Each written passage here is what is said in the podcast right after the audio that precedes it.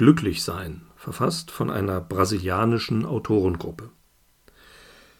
Die Ökonomen haben einen Glücksindex entwickelt, mit dem sie messen, welches Einkommen eine Person idealerweise braucht, um glücklich zu sein. Dabei ziehen sie in Betracht, dass mehr Geld nicht unbedingt mit mehr Glücksempfinden einhergeht. Was das ideale Einkommen sei, hänge letztlich davon ab, wo jemand lebt und um was für eine Persönlichkeit es sich handelt. Natürlich spielen Faktoren wie Komfort und Sicherheit eine Rolle, aber sie variieren je nachdem, welcher Wert ihnen beigemessen wird. Das Materielle hat seinen Wert. Von einem spirituellen Standpunkt aus betrachtet, kann glücklich sein indes nicht von äußeren materiellen Umständen abhängen. Es geht aus der spirituellen Sicht nicht um Glückstreffer im Leben, wie zum Beispiel einen guten Job, eine gute Familie, eine gute soziale Stellung, Gesundheit und ähnliches, sondern eher darum, herauszufinden, was übrig bleibt, wenn man das alles wegnimmt. Frühe Philosophen stimmten darin überein, dass Glück ein umfassender und vollkommener Zustand sein muss. So stellt Aristoteles, der griechische Philosoph, der im vierten Jahrhundert vor Christus lebte, fest, dass Menschen tatsächlich viele Dinge brauchen, um glücklich zu sein. Ein gutes Einkommen, gute Freunde, einen guten Ruf und so weiter. Aber er sagt zugleich, dass diese Dinge nur dann zum Glücklichsein beitragen, wenn jemand über Tugenden und Urteilskraft verfügt, welche man durch praktische Lebenserfahrung erringt. Das bedeutet, dass junge Menschen aus dieser Sicht nicht wirklich glücklich sein können, denn sie haben die praktische Lebenserfahrung noch nicht ausreichend erlangt. Auch arme Menschen können nach Aristoteles nicht glücklich sein, weil sie sich ja um ihr Überleben sorgen müssen. Aus dieser Sicht gibt es also kein Glück für alle. Für die Griechen in der Antike war das eine übliche Sichtweise. Die christliche Anschauung, wie die Kirchen sie vertreten, sieht den Menschen als gefallenes Wesen, das von Natur aus zum Bösen neigt. Deshalb kann der Mensch aus sich selbst heraus keine wahre Tugend erlangen. Vielmehr hängt er ganz und gar von Gott ab. Wer den göttlichen Ruf beantwortet, wer gläubig wird und Gott folgt, erlebt durch ihn eine große Erfüllung. Augustinus, ein Philosoph und Theologe aus dem vierten und fünften Jahrhundert nach Christus, sagte, dass die Gnade Gottes unwiderstehlich sei. Ab einem bestimmten Punkt liegt es gar nicht mehr beim Gläubigen, ob er Gott dienen will, sondern er kann dann gar nicht mehr anders. Er erlebt vollkommenes Glück, das von Gott kommt und von den Umständen ganz unabhängig ist.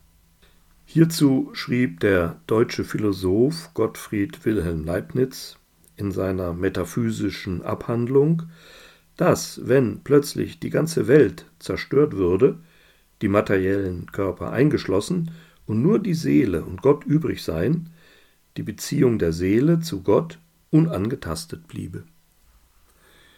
Die Geschichte der frühen Christen liefert eindrucksvolle Beispiele dafür, dass in einem tiefgläubigen Menschen Unerklärliches wirkt. Sie ließen sich für ihren Glauben schlagen und ins Gefängnis sperren. Armut war nur das kleinste ihrer Probleme. Nach dem üblichen menschlichen Standard ist das kaum nachvollziehbar. Waren sie alle verrückt und fanatisch? Wenn das der Fall gewesen wäre, wären sie nicht in der Lage gewesen, über die Stufen ihres Weges so klar und tiefgreifend zu berichten, wie sie es in den Briefen im Neuen Testament und in den Dokumenten, die man 1945 in Nakamadi gefunden hat, taten. In der Bhagavad Gita, dem verbreitetsten Andachtsbuch der Hindus, beschreibt Krishna die Früchte der Spiritualität, er zählt die Qualitäten eines Yogis auf. Die Handlungen, die er verrichtet, nehmen sein Selbst nicht mehr gefangen, wenn er ihnen durch Yoga entsagt und seine Zweifel durch Einsicht beseitigt. Das Selbst, um das es hier geht, ist der Atman aus der indischen spirituellen Tradition. Atman ist das göttliche Prinzip in allem.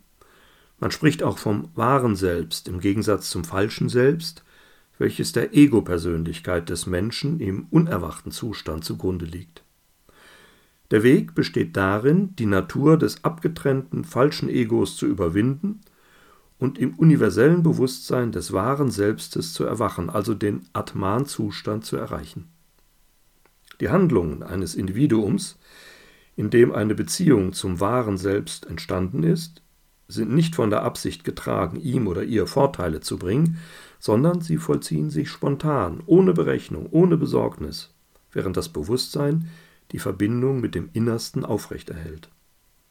Darin liegt eine Entsagung vom Handeln, die zu einer Befreiung vom Karma führt, von der Kette der Ursachen und Wirkungen, die die Menschen gefangen hält. Hinzu kommt, dass das Wissen, das aus dem neuen Bewusstsein resultiert, ein Wissen von der Essenz der Dinge ist und nicht nur von ihrer äußeren Manifestation. Dieses Wissen ist wie ein Schwert, das die Zweifel und Ungewissheiten, die so kennzeichnend für die Menschen sind, durchschneidet. Ein spirituell fortgeschrittener Mensch fragt sich nicht, woher er kommt oder wohin er geht oder was der Sinn des Lebens ist. Das sind Fragen des suchenden Menschen. Er geht seinen Weg auf der Grundlage der gemachten Erfahrungen. Wohl jeder wird sagen, dass Glücklichsein wünschenswert ist und es als ein grundlegendes Ziel des Lebens angesehen werden kann. Jedoch gab es immer schon Zweifel, ob dieses Ziel dauerhaft zu erreichen sei. Die Hoffnung auf Ganzheit und Erfüllung beinhaltet die Auflösung des Partikulären, das so grundlegend ist für die menschliche Persönlichkeit. Der Fehler unseres aktuellen Selbstes besteht darin, dass es sich mit seiner Vereinzelung identifiziert. Daher rührt der Versuch, einen Glücksindex aufzustellen, um das natürliche Sehnen nach Erfüllung zu stillen, während man gleichzeitig die Kontrolle behalten will, um das Glück zu messen. Glücklich sein wird erst möglich, wenn sich unsere wahre Identität bemerkbar macht und wir in seine Fülle eintauchen. Das Partikuläre bleibt dann in der äußeren Perspektive noch bestehen, aber es ist nicht mehr entscheidend. Die Lebensumstände in der Welt sind nach wie vor vorhanden, aber sie können uns das Glück nicht mehr nehmen.